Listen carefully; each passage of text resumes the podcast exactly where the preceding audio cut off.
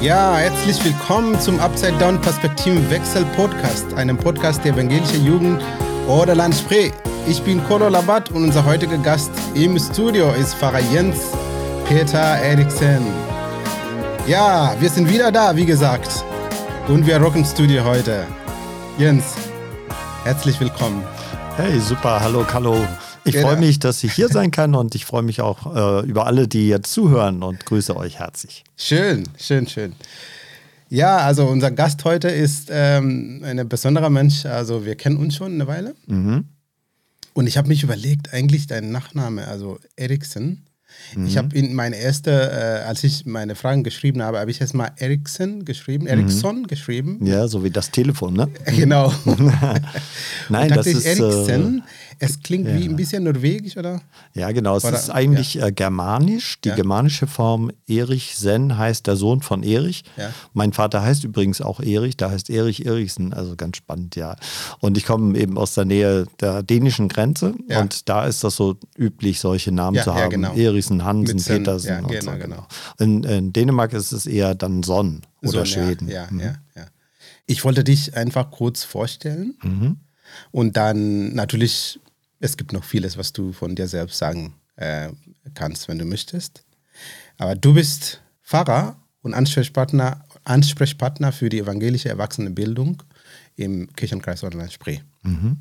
Äh, und ich weiß, dass du auch ein sehr, sehr guter Musiker bist. Ich habe dir mindestens einmal erlebt, dass du ähm, Piano gespielt hast. Und ich weiß, dass du auch viel technische Know-how hast, mhm. weil du selber auch ähm, bei Livestreaming viel machst äh, Setups und so weiter. Mhm. Erzähl uns bitte mehr über dich, äh, wo du bist aufgewachsen oder geboren und was, was sind deine Hobbys? Ah, okay, ja, danke. Ja, ich bin tatsächlich aufgewachsen in der Nähe der dänischen Grenze, in einem ganz kleinen Dorf auf einem Bauernhof. Mhm. Und ähm, ja, in Schleswig-Holstein eben bin da aufgewachsen, bin aber schon ja seit äh, vielen Zeiten jetzt auch in Berlin und Brandenburg. Mhm. Und ähm, ja, meine Hobbys sind tatsächlich die Musik, das ist ganz wichtig. Ich mache auch gerne Musik und schreibe Lieder schon seit vielen Jahren. Ähm, aber auch mit Computer verschiedene Dinge zu machen, macht mir viel Freude. Und, mhm. ähm, und ich spiele gerne, auch gerne mit anderen zusammen. Das ist auch toll. Mhm.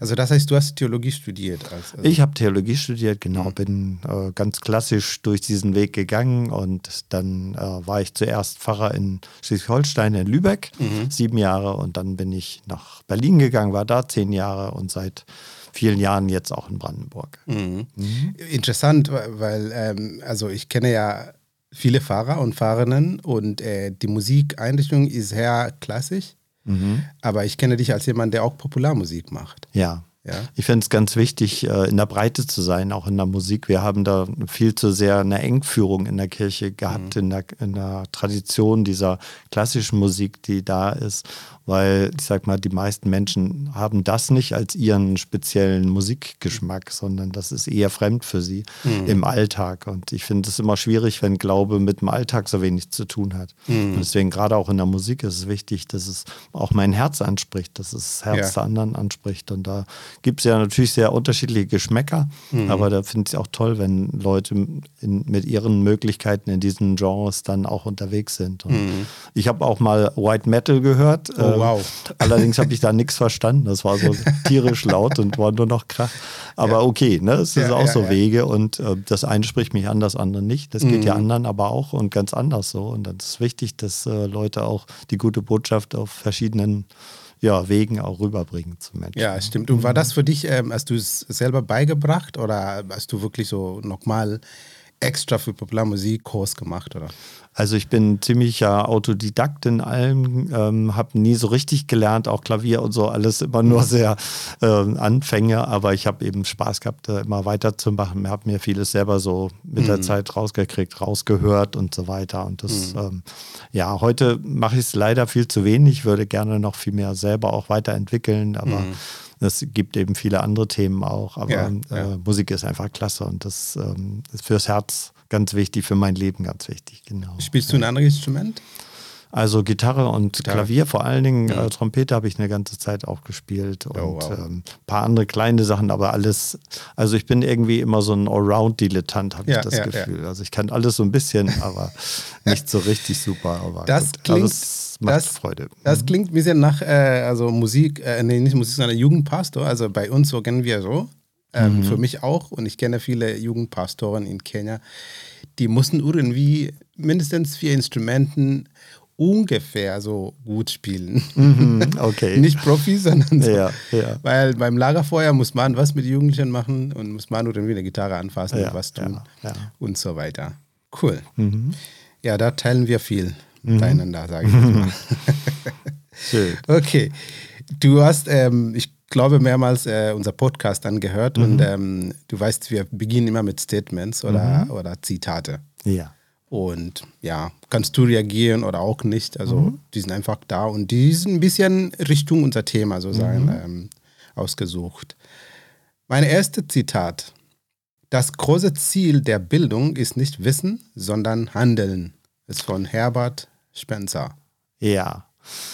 Naja, es ist ganz wichtig, dass ich äh, nicht nur Dinge weiß, wenn die sich nicht umsetzen in mein Leben, in mein Handeln, dann bringt es mir nichts. Ja? Also mhm. nur das zu wissen, dass Dinge gut sind, das, das kennen wir, glaube ich, alle. Ne? Manchmal wissen wir genau, mhm. was wir machen müssten, damit es uns gut geht und wir machen es trotzdem nicht, egal ob Sport ist oder äh, irgendwie ein Verhalten. Mhm. Also ist schon sinnvoll, dass ich in der Bildung Dinge zwar begreife, aber die dann auch umsetze. Also dass es mhm. echt ins Handeln kommt. Da hat er recht, denke ich. Mhm. Mhm. Okay.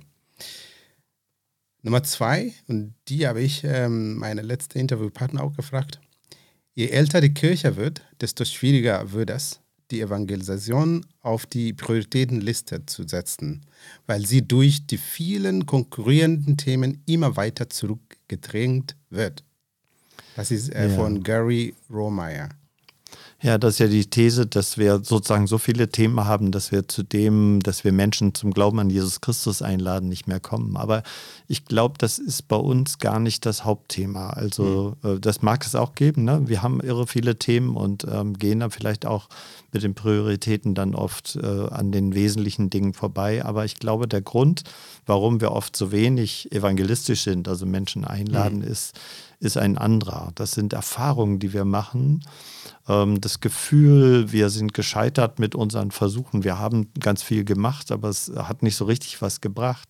Das Gefühl, ähm, also wir sind sehr schnell dabei zu sagen, nein, die Leute wollen sowieso nicht. Mhm. Also das schon so abgeschlossen zu haben. Und ich glaube, dass uns manchmal da die, die Leidenschaft, die auch leidet daran, dass es eben vielleicht viel Zeit braucht und mhm. dass wir es nicht in der Hand haben, sondern immer nur werbend einladen mhm. können, dass wir eher da so uns immer weiter zurücknehmen und dann uns in ganz vielen anderen Themen eher zu Hause fühlen, weil wir vielleicht das Gefühl haben, wir haben da mehr Erfolg oder ähm, das bringt mehr oder so. Und das finde ich natürlich schade. Aber mhm. ich glaube, es liegt nicht nur daran, dass es so viel ist, sondern dass wir eher vielleicht schlechte Erfahrungen gemacht haben und nicht mehr so trauen, uns ähm, ja eher schämen dafür oder so. Mm, mm, mm.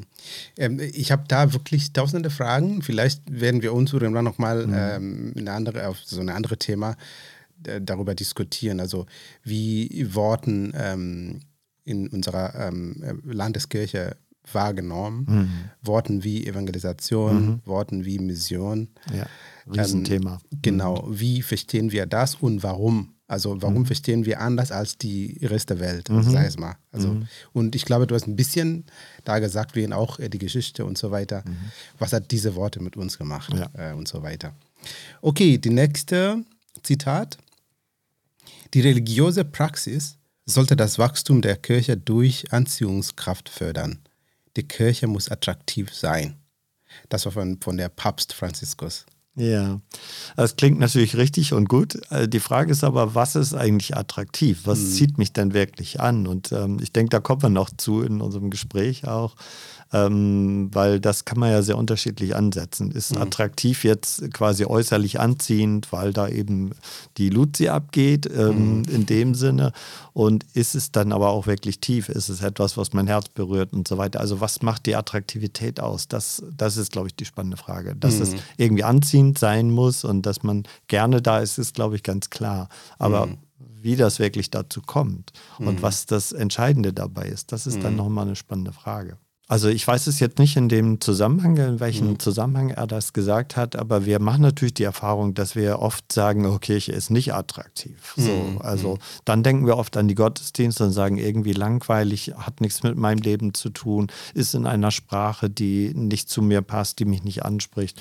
Mhm. Die Kultur, also die Musik und alles andere, das ist, ist kalt und das ist, was ja, weiß ich ja, alles. Ja, ja da gibt es ja tausend Sachen. Okay. Und da können Jugendliche auch ganz viel zu sagen, glaube ich. Mhm. Und ähm, da ist die Frage, ne? also was macht es attraktiv? Und genau. das, äh, da glaube ich, äh, kann man brütlich drüber streiten, was das dann eigentlich ist oder eben an, vielen Stellen gucken. Okay. Mhm. Meine letzte Zitat. Mhm. Gemeindewachstumsstrategien sind das Todesgurgeln einer Kirche, die ihren Weg verloren hat. Das ist von Stanley. Ah, ich, dieser Name ist schwierig. Hauerwas. Hauerwas. Ja, keine Ahnung, okay. Ja, ähm, also Gemeindewachstumsstrategien ähm, können natürlich sowas sein wie, ähm, wir müssen das jetzt machen. Äh, für Gott äh, werden wir jetzt quasi Gemeinde aufbauen. Und wenn das tatsächlich so der Eindruck ist, also wir müssen das mit unserer Kraft jetzt machen. Und wenn wir die richtige Strategie haben, dann klappt das schon. Dann würde ich sagen, ja, das ist schwierig. Ähm, mhm. andererseits ähm, ist es sinnvoll und auch Gott angemessen, dass wir mit, mit äh, unseren besten Möglichkeiten auch Dinge planen und sagen, also wir möchten ja gerne, dass Menschen zum Glauben kommen, dass Menschen mhm. aufgebaut werden im Glauben, dass sie miteinander Gemeinschaft haben, mhm. dass sie in die Welt gehen und äh, anderen Menschen helfen, ihnen das Evangelium weitergeben in, in Wort und Tat und so weiter. Mhm. Und dafür Strategien zu haben, ist dann genau auch sinnvoll, finde mhm. ich. Mhm. Und deswegen dann kein Todesgurgel in der Kirche, sondern sondern kann sogar ein sehr lebendiges Zeichen sein. Mhm. Aber es darf eben nicht ähm, sozusagen äh, die, das Vertrauen auf Gott ersetzen, sondern er ja. muss es machen. Wir können nur mitmachen mit ihm und so mhm. lädt er uns ja auch ein. Mhm. Das ist, glaube ich, ganz wichtig, das zu unterscheiden. Richtig, also ich, ich, hab, ähm, ich kann nur einen Bibelvers dazu denken, der sagt, not by power, but by your spirit, mhm. says the Lord. Genau. Ähm, ja, nicht durch unsere eigene Kraft, sondern das, durch Das ist Geist richtig, Gottes. aber er gibt uns ja auch Gaben und Fähigkeiten und genau. äh, hat uns auch einen Kopf und einen Verstand ja, gegeben, richtig. auch Dinge ja. gut ja. zu planen. Und das ist dafür nicht das ersetzen, dass wir wissen, dass letztlich alles Gott machen mhm. muss. Ne? Genau. genau. Okay, super. Danke schön erstmal für diesen Teil. Vielleicht unsere Zuhörer haben schon ähm, gemerkt, in welche Richtung unser, unser Thema geht heute. Also es geht heute um die Entwicklung von Kirchengemeinden und insbesondere hier in Ostbrandenburg angesichts mhm. ähm, eines deutlichen Rückgangs der Kirchenmitglieder. Also wir werden uns ähm, ein wenig auf äh, die Erwachsenenbildung als Teil der Kirchenentwicklung beziehen. Und ich weiß, als sei mal der Experte da, hast du vielleicht Antworten oder vielleicht auch nicht alle Antworten, aber ich bin daran interessiert, einfach ähm, deine Gedanken, deine Beobachtungen, deine Erfahrung und deine Empfehlungen für die weiteren Weg zu hören. Ja, schön. Ja, Danke. Mhm. Genau. Gut, dann kommen wir jetzt ähm, zu den Fragen. Vielleicht kriegen wir unser Jingle noch mal kurz. Kannst du dein Wasser schlucken und dann. Oder ich singe mit. Oder du singst mit, yeah. genau. Ist toll. Ich mag den. Ja. Mhm. da, da, da, da. Da, da, da, da du, du, de, oh, wow. De, de, de, da, da, da, Wir werden ein schönes Duo. Ja. Yeah. ah. Da, da, da, da, da. Ah, du bist, du bist cool. Gleichfalls. Ja. Mhm. Nächstes Mal musst du dein äh, Trompete hier bringen und ja. so mitpusten. so war ja, ja. Okay. Das willst du nicht wirklich hören, aber okay, lassen wir das. Okay, Jens. Mhm. Ich habe vorher gesagt, du bist ein Experte für evangelische ähm, Erwachsenenbildung und du arbeitest hier in unser Kirchenkreis Orland-Spree. Meine erste Frage, die vielleicht die Frage für unser, von unseren Zuhörerinnen ist, äh, was ist eigentlich evangelische ähm, Erwachsenenbildung? Ja, also ich sag mal, meine Arbeitsstelle heißt äh, eine Arbeitsstelle für Bildung und Ehrenamt. Also das mhm. Thema Ehrenamt ist da ganz wichtig. Aber genau, evangelische Erwachsenenbildung gibt es so einen engeren Begriff und einen weiteren. Der engere Begriff ist, dass wir eine anerkannte Weiterbildungseinrichtung des Landes Brandenburg sind. Das heißt, das, was wir an Bildungsarbeit in den Gemeinden machen, ob das ein Seniorenkreis ist oder, mhm. ähm, also es geht immer hier in dem Fall um Erwachsene, mhm. weil das im Gesetz so ist, deswegen Erwachsenenbildung, ja. weil äh, Kinder- und Jugendbildung zum Beispiel nochmal was anderes, äh, ein, eigener, ein eigener Bereich ist. Und ähm, genau, und evangelische Erwachsenenbildung in dem Fall ist vom Land gefördert tatsächlich. Mhm. In einem weiteren Begriff ist natürlich äh, ganz wichtig, dass ähm, Menschen auch die Chance haben, äh, für ihre religiöse Bildung äh, Dinge ler zu lernen und kennenzulernen. Und da sind wir einfach, das ist unser Alleinstellungsmerkmal, dass wir als Kirche den Menschen eben auch etwas über den christlichen Glauben sagen können. Mhm. Und äh, deswegen das Land das auch ganz wichtig findet und sagt, das gehört zur Allgemeinbildung dazu und bringt das bitte mit ein. Und deswegen die das auch fördern an der mhm. Stelle. Mhm. Aber dann ist äh, evangelische Erwachsenenbildung im Grunde alles, wo wir sagen, wir möchten Menschen begleiten bei ihrem Weg des Lebens, aber auch in den Gemeinden. Ähm, ich arbeite ganz stark mit den Ältesten, die in den Gemeindekirchenräten arbeiten, ganz mhm. viel zusammen, aber auch mit Lektorinnen und Lektoren, die ich ausbilde und mhm. die dann Gottesdienste halten zum Beispiel. Äh, es geht um Seelsorge, es geht um ganz viele Dinge, wo mhm. ich etwas lernen kann für mein Leben als Christin, als Christ. Mhm. Ähm, in diesem Sinne ist evangelische Erwachsenenbildung dann ein großer breiter Bereich. Mhm. Was ist der Unterschied denn mit, äh, mit äh, Jugend, äh, Kinder- und Jugendbildung, wenn es um ähm, erstmal das Evangelium geht? Ist es die Gestaltung? Ist es also die, die Zeiten, wo man das macht und so weiter? Aber ich dachte, die Inhalte sind dieselbe. Was ist der Unterschied? Die Inhalte sind dieselbe und ähm, im Grunde sind die Wege auch sehr ähnlich. Ähm, das, das ist gar nicht ein, in dem Sinne ein Unterschied, sondern einfach die Zielgruppe wahrzunehmen, die äh, eben doch in einer anderen Situation ist. Kinder, Jugendliche, Erwachsene in ihren jeweiligen Situationen, um, mhm. um da einfach speziell darauf einzugehen. Aber der Inhalt und die Wege sind letztlich dann doch auch wieder sehr ähnlich. Mhm. Ich habe gelesen von unserer Ortland Spree Website, und da steht, evangelische Erwachsenenbildung steht für eine allen zugängliche Auseinandersetzung mit Fragen des Glaubens, was du gerade gesagt hast, des Selbst- und Weltverständnisses. Ähm, die Bibel bewegt uns als Lerngemeinschaft zu einer offenen und öffentlichen Kirche einzuladen. Ja. Also evangelische Erwachsenenbildung soll Menschen ermutigen, dass sie sich mit Fragen des Glaubens, aber auch mit Fragen des Lebens auseinandersetzen, mhm. dass sie ähm, ja, verstehen, wie auch aus, aus göttlicher Sicht oder aus christlicher Sicht Menschen gesehen werden, was das mhm. menschliche, äh, das christliche Menschenbild ist. Mhm. Also wie äh, Menschen auch ihre Würde darin haben, dass Gott der Schöpfer ist, dass er ähm, ja mit seiner Liebe sich uns zuwendet, was das bedeutet auch. Und das muss man erstmal verstehen. Ne? Das sind ja erstmal so Sätze, was, mhm. was kann das für mich ganz persönlich bedeuten. Und das eben aber auch dazu gehört, äh, zu sagen, äh, also für Entscheidungen von Menschen, auch zum Glauben zum Beispiel, will ich Christ sein oder nicht, dass dazu eben auch eine eine Freiheit gehört, die sagt, ich, ich muss um Dinge wissen. Also ja. ich brauche ein gewisses Wissen, eine Bildung in der Weise, aber eben auch die Möglichkeiten ähm, dieser Freiheit, sie äh, zu haben, um zu sagen, also was, was brauche ich eigentlich, um so eine Entscheidung zu treffen. Mhm, mhm. Und dann geht es natürlich auch darum, dass Menschen miteinander sind, also die Lerngemeinschaft, dass äh, Christen sich zusammenfinden, dass äh, man sich gegenseitig ähm, Dinge sagen kann, erzählen kann, austauschen kann. Ja. Lebenserfahrungen und so weiter. Mhm. Mhm. Okay, ähm, danke schön erstmal für das, äh, diese Definition und äh, ein Fachverständnis dafür. Mhm. Also, die zweite Frage, es gibt die sogenannte Bildungsdilemma der Kirche. Hm. Ich habe in meinem Kurs auch ähm, viel darüber gelesen und ich zitiere einfach erstmal Ernst Lange, der viel, viel, viel geschrieben äh, darüber. Ähm, und sagte er, dass die Kirche sich zwar als Bildungsinstitution versteht, ihr aber gleichzeitig die gebildeten Schichten im Durchschnitt kritischer und distanzierter gegenüber stehen als die weniger gebildeten. Also ich habe versucht sagen, einfach gesagt, konnte die Kirche durch Bildung ihrer Mitglieder als Folge ihrer Infragestellung und ihrer Auseinandersetzungen mit dem christlichen Glaube verlieren. Also ist das die Realität oder siehst du das ein bisschen anders? Und wie verstehst du diese Bildungsdilemma?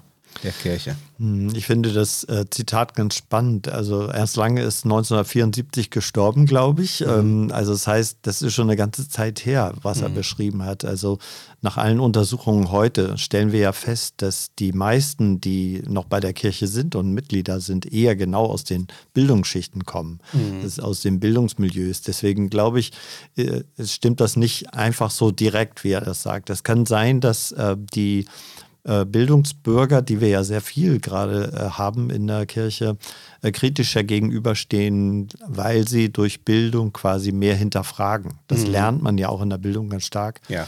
Ähm, das mag sein, aber das führt auch oft dazu, dass Leute sagen wir mal, begründeter glauben und das auch begründeter darstellen können. Also ich glaube nicht, dass die Bildung an sich dann ein Hindernis ist, sondern es kann auch äh, sehr hilfreich sein. Mhm. Aber ähm, was, wo wir ein großes Problem haben, ist, dass wir in, eben in anderen Milieus oft gar keinen Kontakt oder ganz wenig mhm. Kontakt noch haben. Und das ist sehr, sehr traurig, weil mhm. wir uns eben doch auch mit unserem Milieu sehr eingeschränkt haben ähm, als Kirche äh, wenig Kontakt im Grunde in mhm. andere Milieus haben. Mhm. Und das ist eine große Herausforderung. Ich habe auch irgendwo gelesen, dass unser Pfarrer und Pfarrerinnen in der Landeskirche, also gehören zu den Eliten. Mhm. Ich stelle da ein Bild, das sagt, dass der christliche Glaube eine Religion nur für die Gebildeten. Um, ähm, ist es eine Bildungsreligion? Mhm oder eine Religion, die auf Bildung setzt? Und was ist der Unterschied da? Da würde ich gerne noch mal zum Bildungsbegriff kommen, weil ja. ich glaube, das sind zwei Ebenen. Das genau. eine ist ja, dass ich ähm, ein, ein, ein Wissen anhäufen kann, was ja Bildung ist. Ja, ich mhm. muss auch, um eine zum Beispiel eine freie oder einigermaßen freie Entscheidung auch für Glauben oder dagegen oder so tre zu treffen. Genauso für andere Entscheidungen muss ich auch Dinge wissen. Ich muss darum wissen, was bedeutet das, wenn ich das tue und so weiter. Äh, das ist aber nur die eine Seite von Bildung. Die andere Seite von Bildung ist sowas, ich würde es mal Herzensbildung nennen. Also da geht es um Haltung, da geht es um um Wahrnehmen des Lebens. Und mhm. ähm, das ist genauso wesentlich und wichtig. Und Bildung muss auch immer diese beiden ja. Ebenen ermöglichen. Es geht um Erfahrung, das geht um Auswerten von, von Erfahrungen, die ich mache. Warum ist das so gewesen? Mhm. Also deswegen glaube ich, ist ganz wichtig, auch an dieser Stelle braucht es auch Bildung, auch für alle Schichten. Und das ist unabhängig davon, in welchem Bildungsgrad ich unterwegs bin.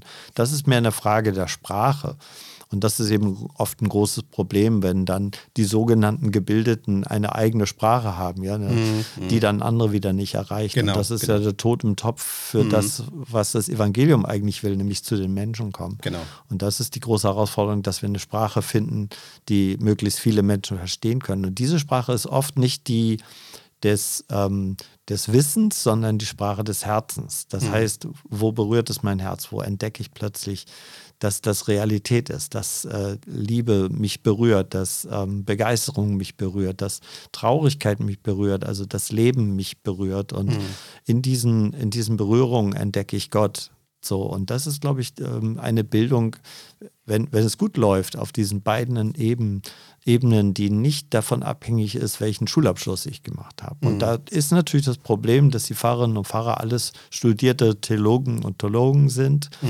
Ähm, das verändert sich vielleicht in den nächsten Jahrzehnten, aber im Moment ist es ja noch so und alle in dem Sinne, also Hochschulstudium mit der entsprechenden Sprache und Kultur, was eben auch oft ein Hindernis sein kann, wieder. Mhm einfach und vom Herzen her äh, mhm. zu sprechen, äh, umzugehen mit anderen Menschen. Mhm.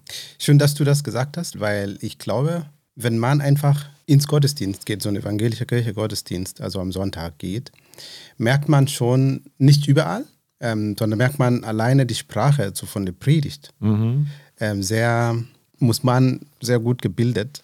Ich kann dir was äh, sagen sein, aus meinem um das, Studio. Ja. Aus meinem Studium. Ähm, da hatten wir einen Kurs über genau Predigtlehre und der Professor sagte also, die Predigt, das ist so eine ganz besondere Sonntagssprache. Mhm. Da habe ich gedacht, nee, das, das kann genau. nicht sein. Also das muss doch, das muss doch ins Leben sprechen und mhm. äh, das muss doch sein, dass ich angesprochen werde und dass ich äh, das nachvollziehen kann und äh, mitfühlen kann und was ich selber gemacht habe äh, als Fehler am Anfang, habe ich gepredigt. In jedem Satz kam ein neuer, toller Gedanke. So, mhm. ja? Und ich hätte mir selber nicht zuhören können, weil das ja. viel zu viel war. Mhm. Also zu lernen, dass in der Predigt eigentlich ein wichtiger Gedanke oder zwei vielleicht vorkommen können und die aber ähm, ja mehr kommunikativ dann auch da genau. sind. Das, da kann man viel drüber reden, wie man das mhm. machen kann. Aber wichtig ist doch, dass die Sprache auch ankommen kann genau. und dass es nicht äh, so abgehoben ist. Die andere Ebene ist zum Beispiel Musik äh, dass die meisten Lieder sind äh, sozusagen mit Noten und wirklich, sage ich mal, ähm, alles korrekt da äh, äh, geschrieben. Deutsch und richtig. Genau, und muss man die richtigen Noten äh, und Töne singen und so weiter. Ja. Manchmal frage ich mich, wo, der, wo ist der Platz für einfach Freude am Singen. Ähm, wenn ich in so ein Stadion gehe, singen die Leute richtig doll mit alle möglichen Stimmen. Mhm.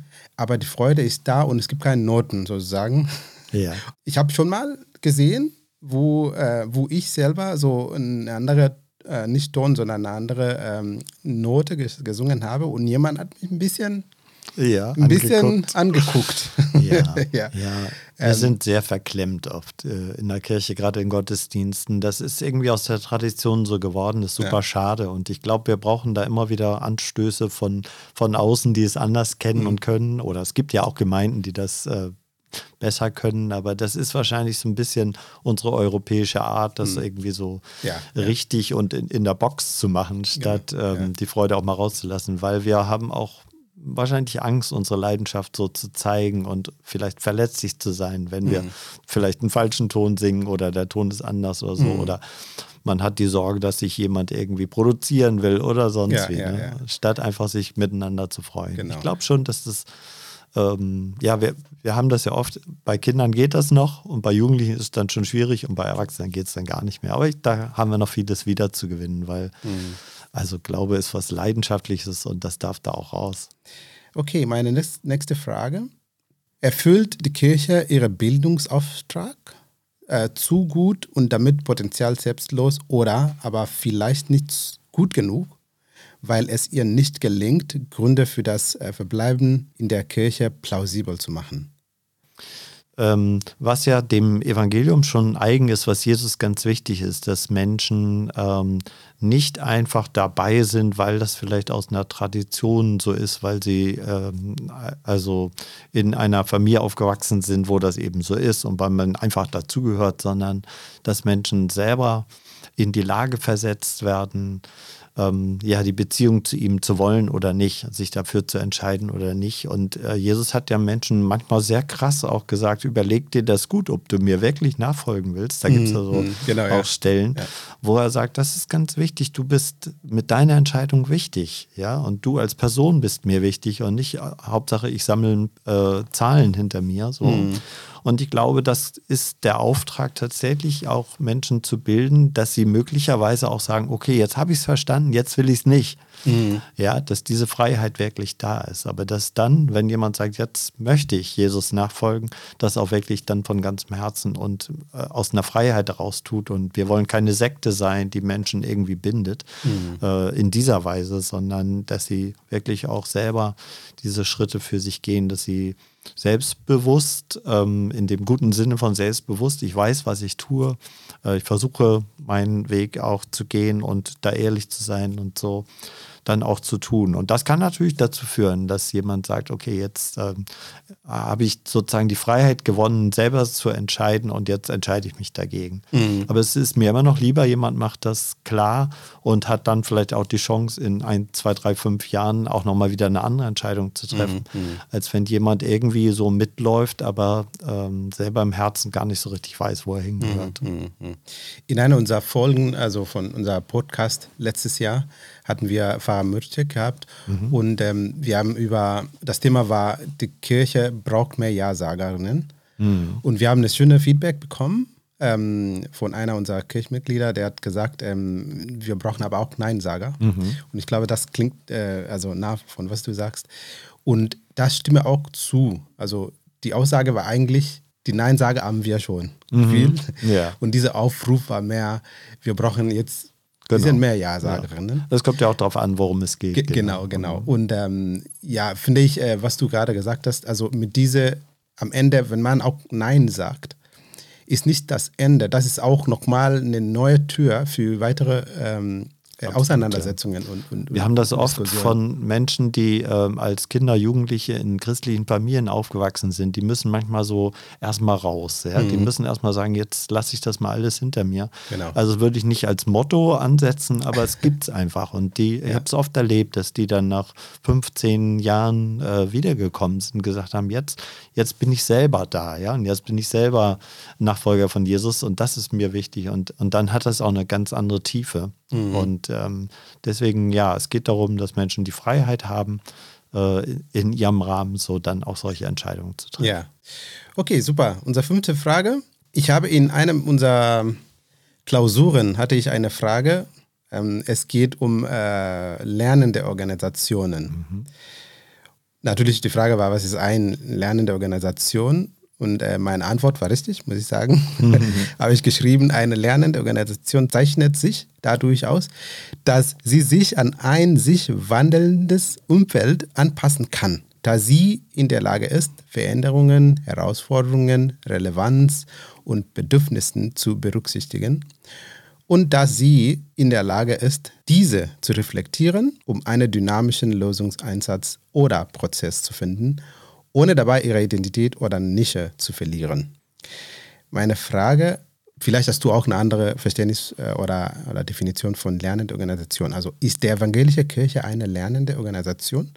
Also angesichts einer Welt, die sich in Bezug auf Demografie, Ideologie, Soziologie und so weiter ständig verändert, erfordert die Fähigkeit zur Anpassung, zur Reflexion, zum Engagement und zur Veränderung. Hat unsere Kirche diese Fähigkeit? Das ist, glaube ich, die spannende Frage dabei. Wir sollten und wollen sicher eine lernende Organisation sein, die also sich immer wieder auch neu auf das Umfeld einlässt und schaut, was, was ist jetzt dran und wie kann das Evangelium auch in diese Situation hineinsprechen, was ist dran, auch was wir tun können, um Menschen zu helfen, zu unterstützen, also weiter. Und das äh, große, die große Herausforderung ist, ob wir tatsächlich diesen Blick auch wagen oder ob wir unsere festen Bilder haben. Das ist, da ist Kirche auch nicht anders als andere Menschen, sage ich mal. Also lernen wir noch wirklich, wollen wir noch bereit sein, hinzuhören, auch auf die Menschen, was ihre Themen sind, was ihre Fragen sind.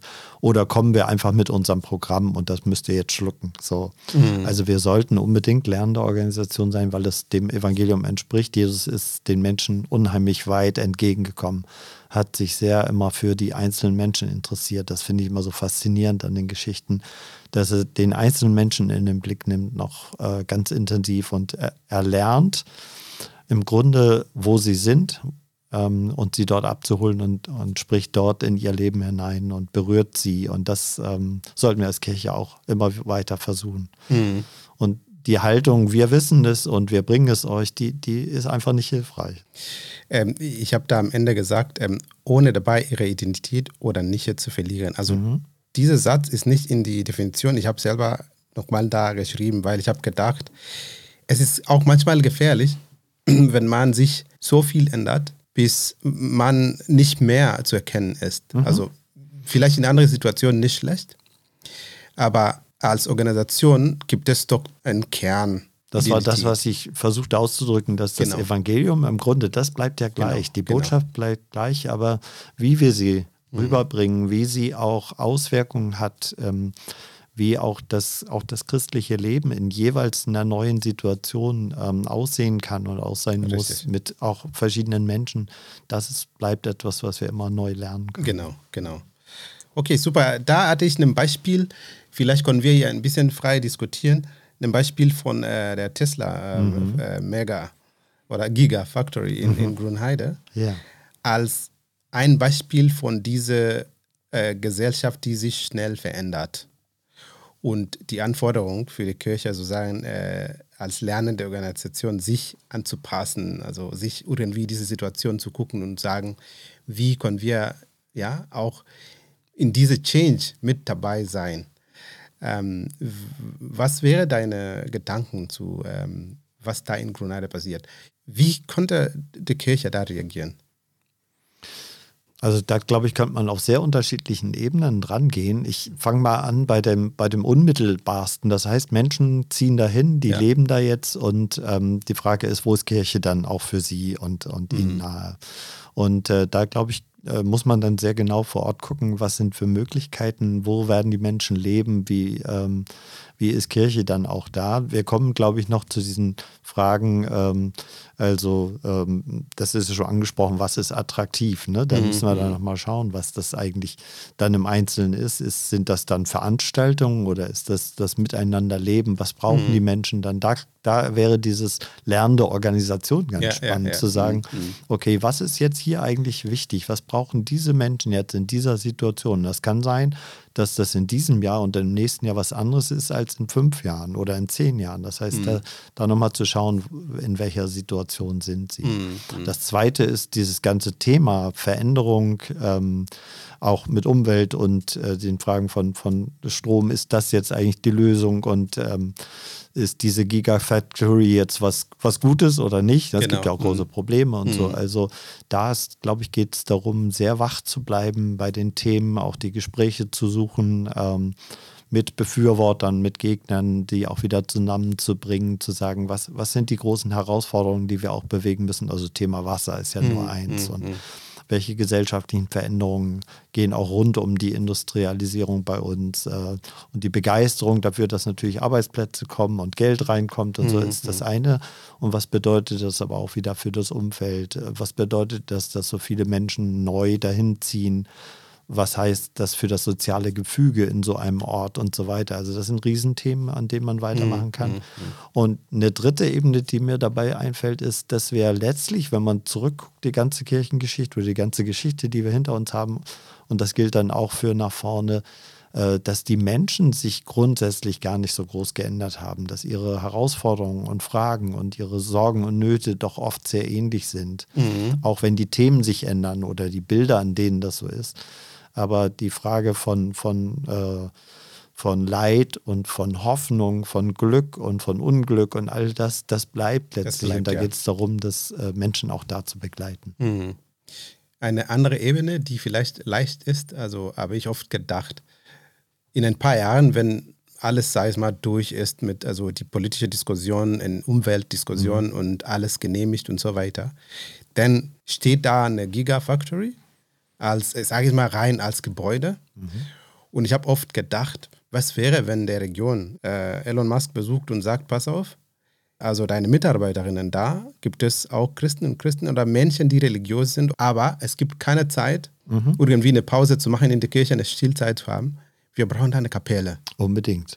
Ich war jetzt gerade auf dem BER, auf dem neuen Flughafen. Ja, und, und die, haben äh, die haben einen Raum der Stille, relativ zentral. Das äh, genau, also das wäre unbedingt wichtig, auch da selbstbewusst aufzutreten und zu sagen, einmal, das ist ein Argument, ne, dass Christen da sind, äh, genau. ganz sicher, aber dass das eben auch für die Gesundheit der Menschen ganz wichtig ist. Und, ähm, und für Suchenden. Ja, also, auf jeden Fall. Ja. Also sowieso unbedingt immer im Gespräch sein mit den, auch mit den Verantwortlichen vor Ort und so. Mhm. In der Lausitz, in der Braunkohle gibt es ja sogar von äh, von der LEAG bezahlte Seelsorger.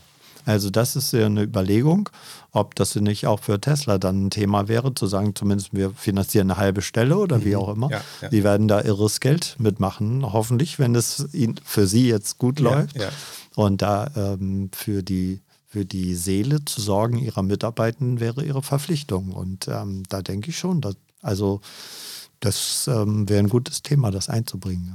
Okay. Mhm, genau. Schön. Ähm, ich hatte letztes Mal, meine, meine letzte Interview war mit Pfarrer Alexander Gard. Mhm. Der Pfarrer aus ähm, Stadt. Wir waren Kollegen bei der Berliner Stadtmission. Ah, ich kenne ihn also okay. ganz gut, genau, ja. Mhm. okay. Und ähm, er hat ein neues Buch geschrieben. Und dieses Buch heißt Untergehen oder Umkehren, sehr provokativ.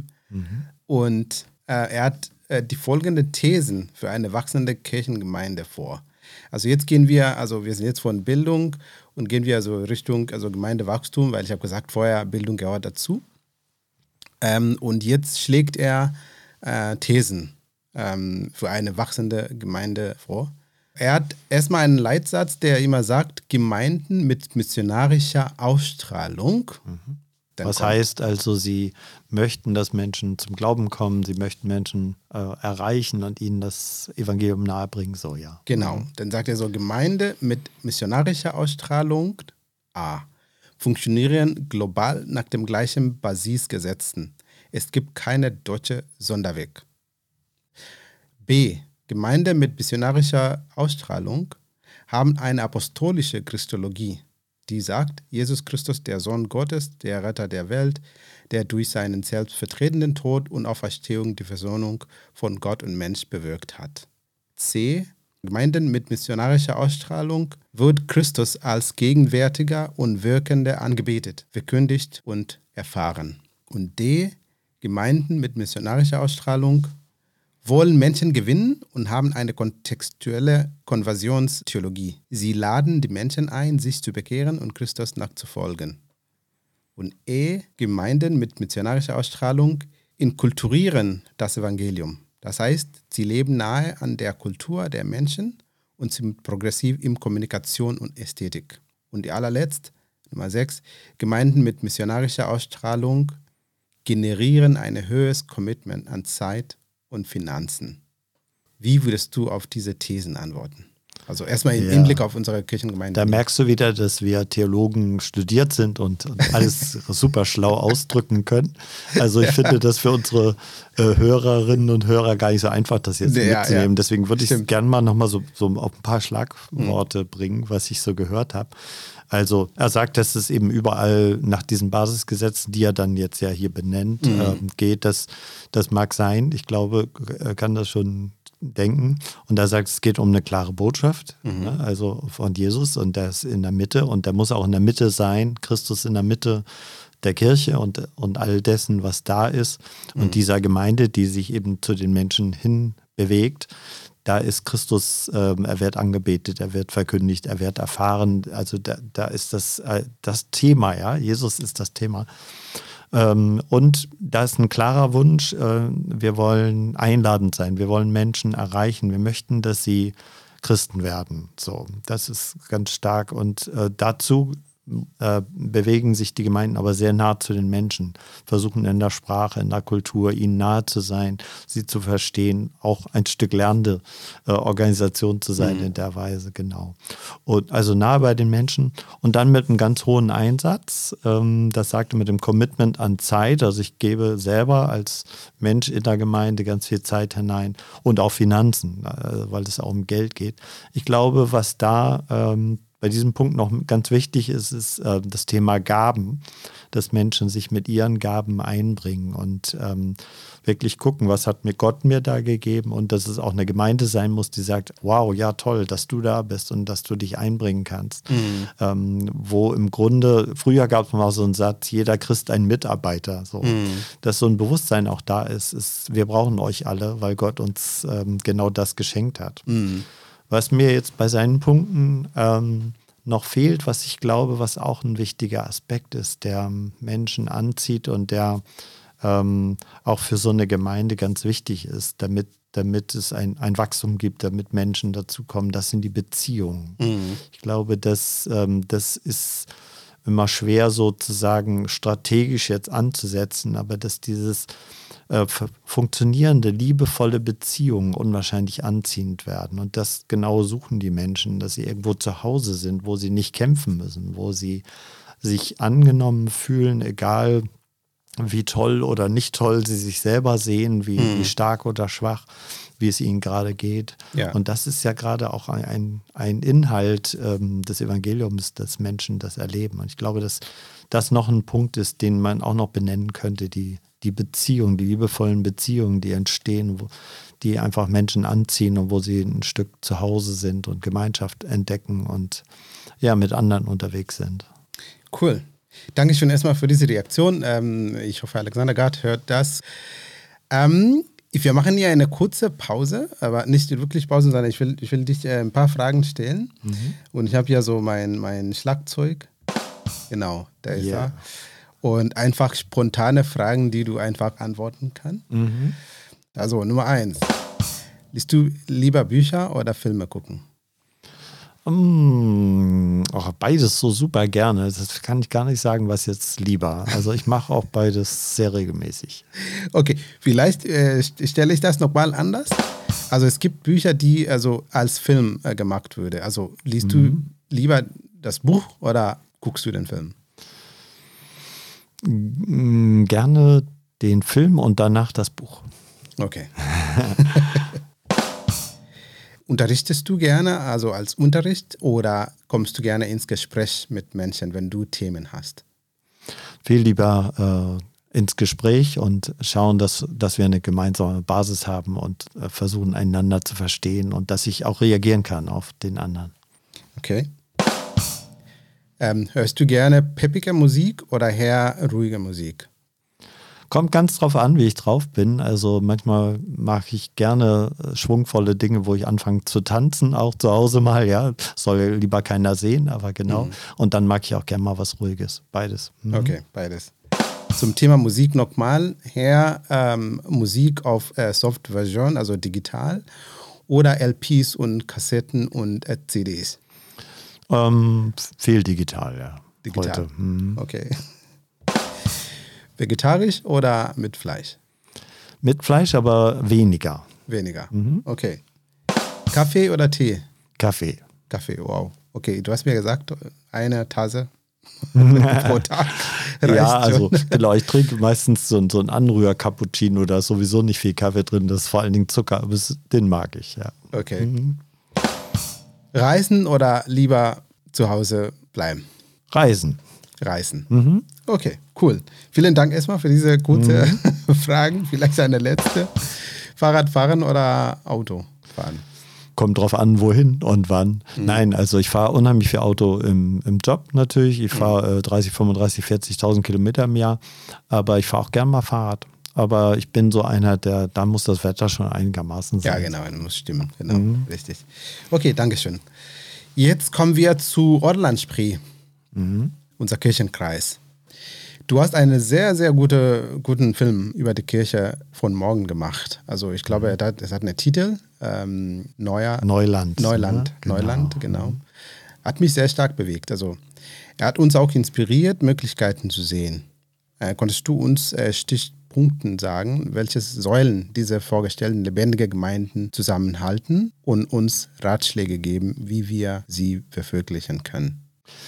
Also bei diesem Film, den ich für die Kreissynode gemacht habe, ging es um nicht so sehr um eine Kirchengemeinde, sondern um die Zusammenarbeit in einer Region verschiedener Kirchengemeinden. Wir haben ja hier in Ostbrandenburg wirklich das Thema, dass wir unheimlich viel Gegend zwischen mhm. den Orten haben, mhm. dass wir ähm, sehr wenige Christinnen und Christen eigentlich sind. Mhm. Und ähm, da ist ja ein ziemlich großer Umbruch. Ne? Du hast schon ja. gesagt, dass die Gemeindeglieder weniger werden und das erleben wir natürlich auch in den Kirchen mhm. vor Ort. Und ähm, wir stellen fest, wir sind äh, im Gottesdienst noch vier, fünf Leute in einem Dorf oder so. Mhm und merken, das kann ja nicht die Zukunft sein, dass es eben langsam ausstirbt und die Letzten dann noch sterben und dann ist es einfach weg. Und das heißt, wir äh, dürfen neu lernen, dass wir eben Kirche sind, die äh, in der Fläche da ist, aber die sich eben auch zusammentut und sagt, äh, gemeinsam sind wir stärker und können ganz tolle Sachen machen. Ist es eigentlich immer sinnvoll, äh, dass jeden Sonntag an, an ganz vielen Stellen immer drei, vier Leute zusammenkommen oder ist es dann auch mal sinnvoll, mhm. zusammenzukommen und gemeinsam zu feiern und mhm. dann auch ganz andere Möglichkeiten zu haben? Das ist nur so ein mhm. Blick. Ja. Und ähm, ja, bei, diesem, bei dieser Vorstellung haben, äh, war es mir ganz wichtig zu sagen, was gibt es für Möglichkeiten, wenn wir uns zusammentun? Also ich dachte jetzt mal gerade in Afrika ist es ja so, das weißt du besser als ich, dass da Leute zum Teil Stunden fahren, um, um im Gottesdienst dabei zu sein, auch, mhm. die, auch die Hauptamtlichen, ja, auch die Beruflichen, ja, ja. Ähm, weil es ihnen so wichtig ist, zusammen zu sein und zu feiern. Und mhm. das wünsche ich mir so, dass das entdeckt wird. Wir haben oft so dieses Gefühl, also das ist mein Kirchturm und da bleibe ich und äh, ist mir egal, was die anderen machen und so. Mhm. Es wäre so schön, wenn wir uns da mehr zusammentun und gegenseitig ergänzen. Ja, wir mhm. haben von Gott ganz unterschiedliche Gaben geschenkt bekommen und erst wenn wir das zusammenbringen, dann wird da was Tolles draus. Und ja egal für die Kultur, also für Musik oder für Theater oder was man alles auch zum Beispiel im Gottesdienst, aber in anderen Veranstaltungen in der Gemeinde machen kann, ist es einfach gut, wenn, wenn mehr Leute da sind und wenn man sich gegenseitig unterstützt. Mhm. Und das, ähm, glaube ich, ist eben mit diesem, wo sind die Menschen, lernende Organisation ist das Stichwort, wo sind die Menschen, was brauchen die jetzt gerade, wie ähm, können wir ihnen begegnen, wie können wir ihnen die Liebe Gottes ganz praktisch zeigen, mhm. dass wir mhm. da zusammenarbeiten und gucken. Und ich glaube, dass eben auch nicht mehr jeder Ort und jede Gem Kirchengemeinde alles anbieten muss, sondern dass man sagt, okay, was ist eure Stärke, was ist unsere Stärke, was können wir uns gegenseitig quasi anbieten, wie können wir da zusammenarbeiten. Mhm. Und, äh, das ist dieser Gedanke bei uns gerade in Ostbrandenburg, in, in den großen Weiten, ja, ein, ein lebendiges und dann auch äh, im Sinne des Papstes attraktives genau. äh, mhm. kirchliches Leben zu machen, wo Menschen tatsächlich Gott begegnen können, berührt werden.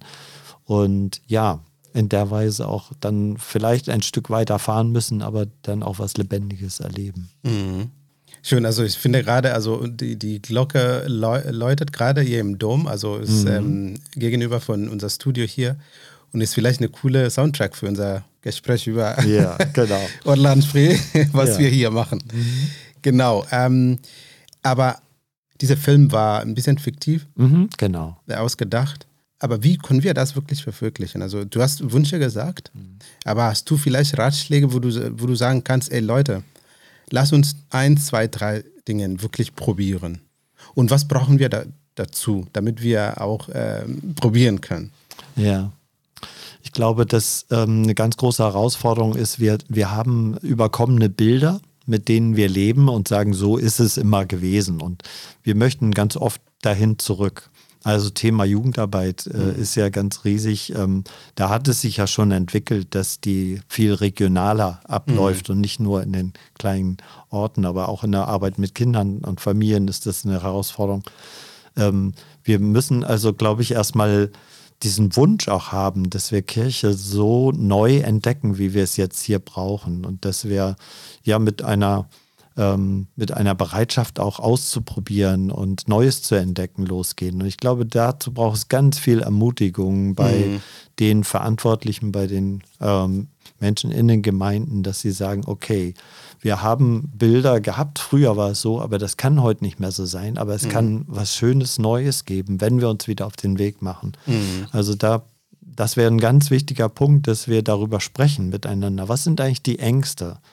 Ähm, was hindert uns daran, eigentlich loszugehen und zu sagen, wir entdecken mal Neues miteinander? Genau. Warum haben wir so das Gefühl von Konkurrenz manchmal zwischen den Gemeinden und ihr nehmt uns die weg oder so, statt sich gegenseitig zu freuen, wenn da was läuft und hier was läuft und man sich zu ergänzen. Mhm. Also diese ganze Haltung, genau, genau. die macht es so schwierig. Ähm, die praktischen Schritte sind vielleicht dann erst das nächste. Mhm. Und da finden wir dann auch Wege. Ich glaube, das ist nicht die Frage von Modellen und von, von Kreativität und so. Genau, das genau. geht dann alles. Aber ja. diese Haltung, die steht uns so auf dem Weg.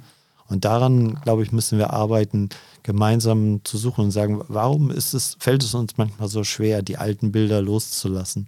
Zu sagen, das war aber immer so bei ja, uns. Genau.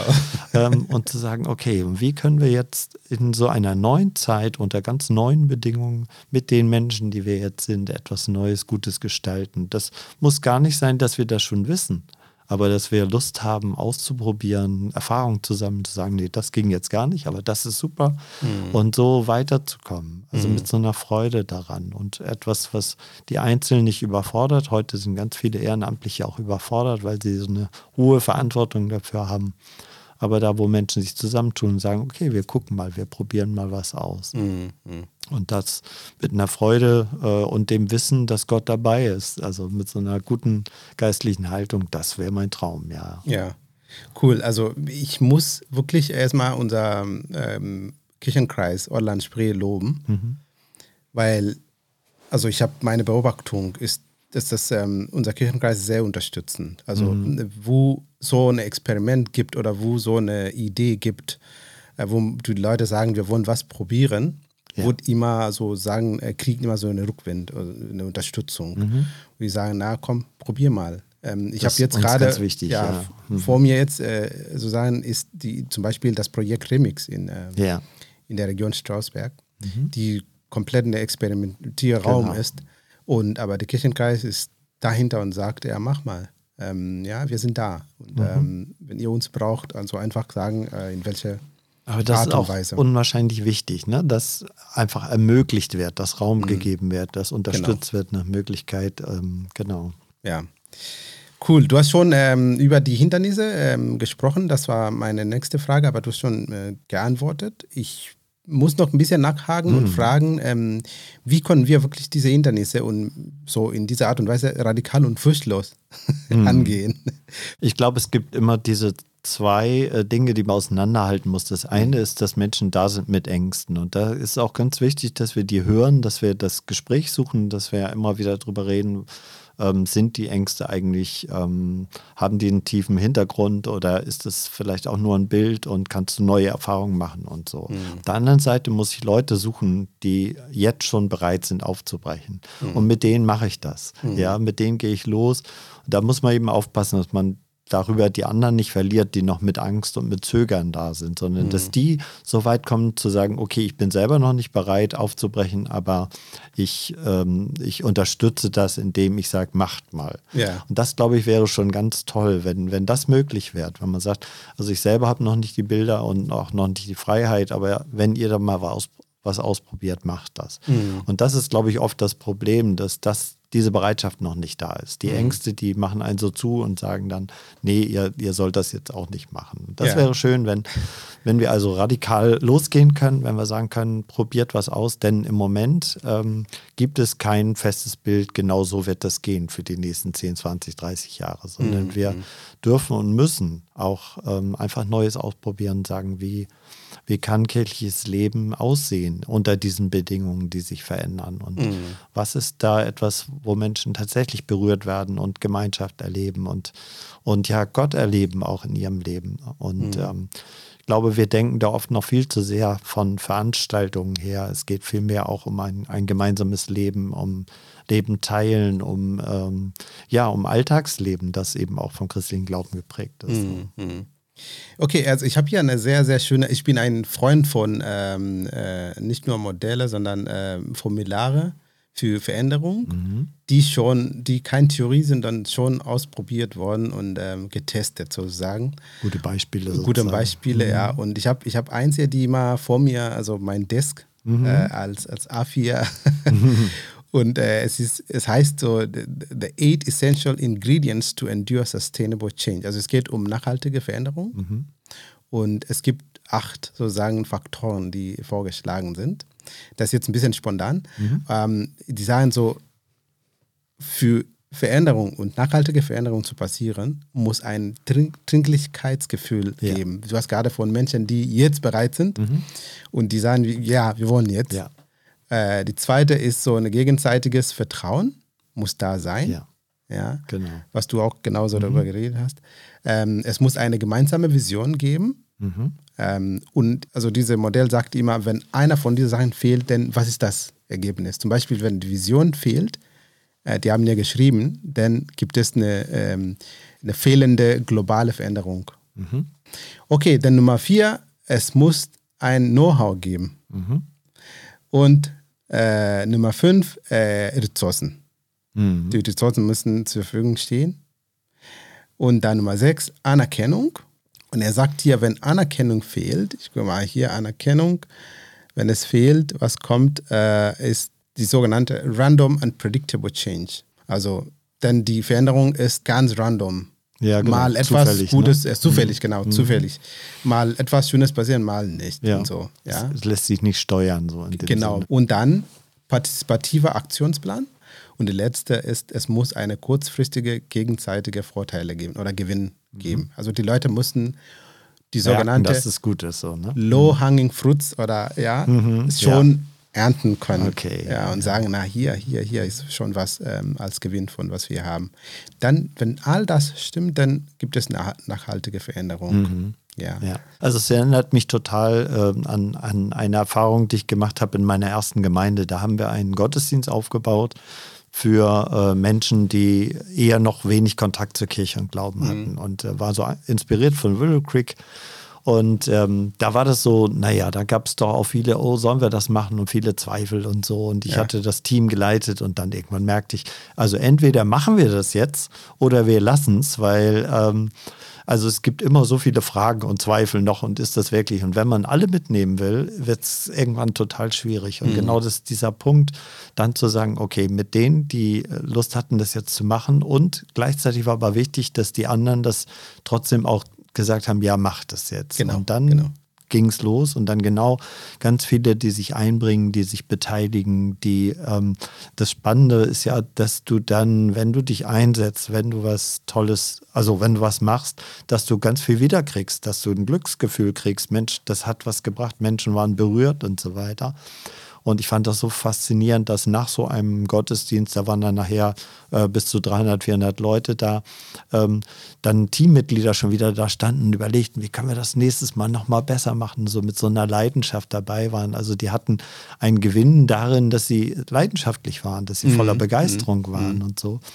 Und ich glaube, dass äh, die Ressourcen waren natürlich auch wichtig, dass man sagt, ja, dafür setzen wir auch Geld ein jetzt und Zeit und so weiter. Mhm. Also, dass man wirklich sagt, das ist uns wichtig und, und äh, wir wollen, das war eben auch ganz wichtig als Gemeinde zu sagen, ja, wir wollen gerne, dass Menschen dazukommen, ja, ja und nicht, ja.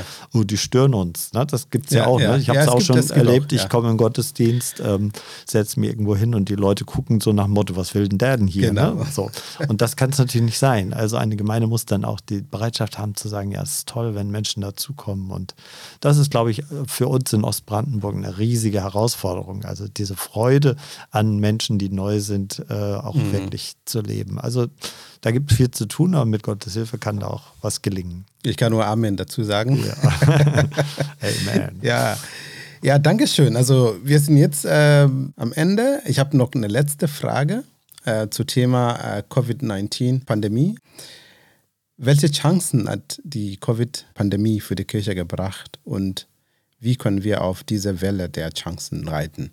Und kannst du auch besonders in Richtung äh, Erwachsenenbildung auch sprechen? Also also ich glaube, dass die Pandemie ähm, ganz viel von dem, was sowieso da ist, äh, massiv nach oben gespült hat und deutlich gemacht hat. Also mhm. wie, so ein, wie so ein Verstärker äh, mhm. deutlich gemacht hat, wo auch große Probleme liegen. Auch in der Kirche, auch in dem, äh, in allen, eigentlich in allen gesellschaftlichen Bereichen. Wir sehen, dass es unheimlich Verwerfungen gibt und sobald ähm, also man anfängt über Dinge zu diskutieren, man nicht der gleichen Meinung ist, äh, sich Menschen unheimlich schnell auseinander dividieren. Man hätte vielleicht vorher gedacht, auch oh, wir sind alle gut beieinander, stellen aber fest, und das geht bis in die Gemeinden, dass das gar nicht so ist. Mhm. Dass wir, wenn Angst dazu kommt, uns ganz schnell voneinander trennen und so weiter. Wir sehen aber auch, dass äh, viele Strukturen in der Kirche einfach nicht mehr tragfähig sind, dass viele mhm. Wege, die wir, die sich eingeschliffen haben, ähm, einfach nicht mehr für diese Zeit jetzt dran sind, dass wir neu gucken müssen.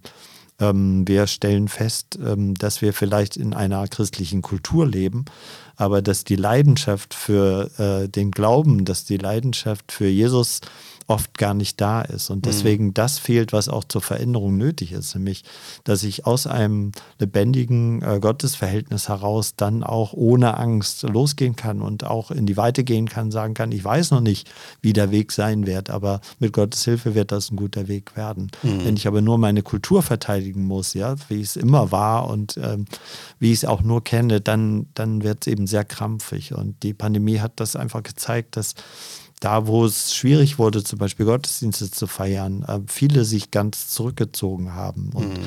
festgestellt haben, eigentlich brauche ich es nicht, weil das gar nicht eine echte Lebenswirklichkeit ist, sondern letztlich nur eine Gewohnheit war. Ja, ja.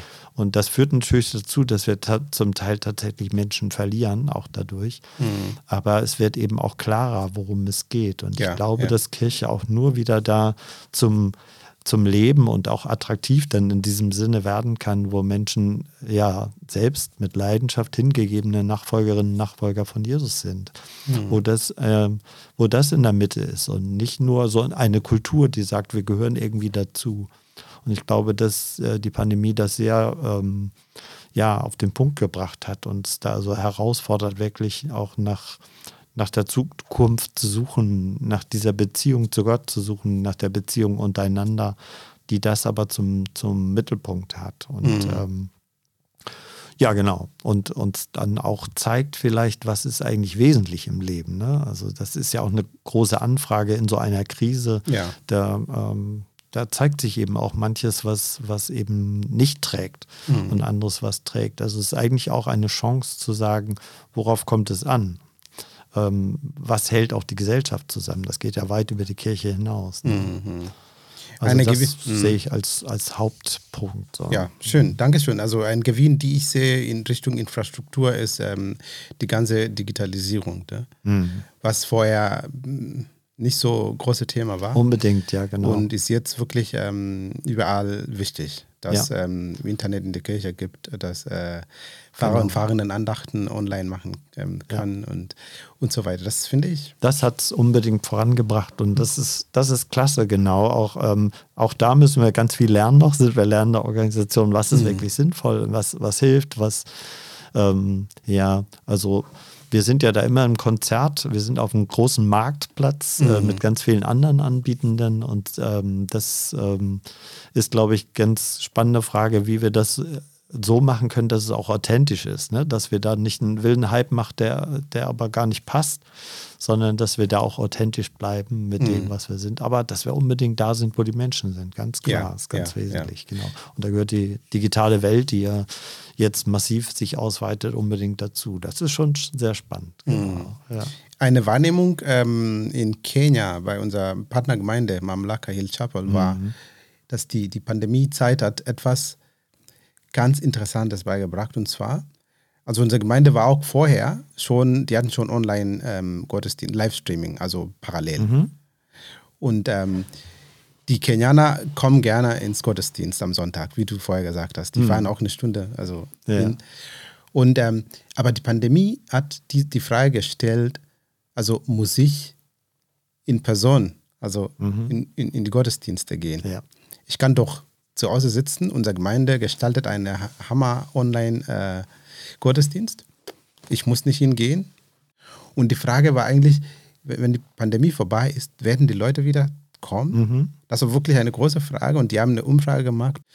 Und zum Glück kommen die Leute wieder. Die haben dann gesagt, nee, nee, nee, zusammen sein ist wichtig. Ich glaube, dass da ein, ein Thema angesprochen ist, was mir irre wichtig ist und was, ähm, glaube ich, für die Kirchenentwicklung nochmal was ganz, ganz Wesentliches mhm. ist.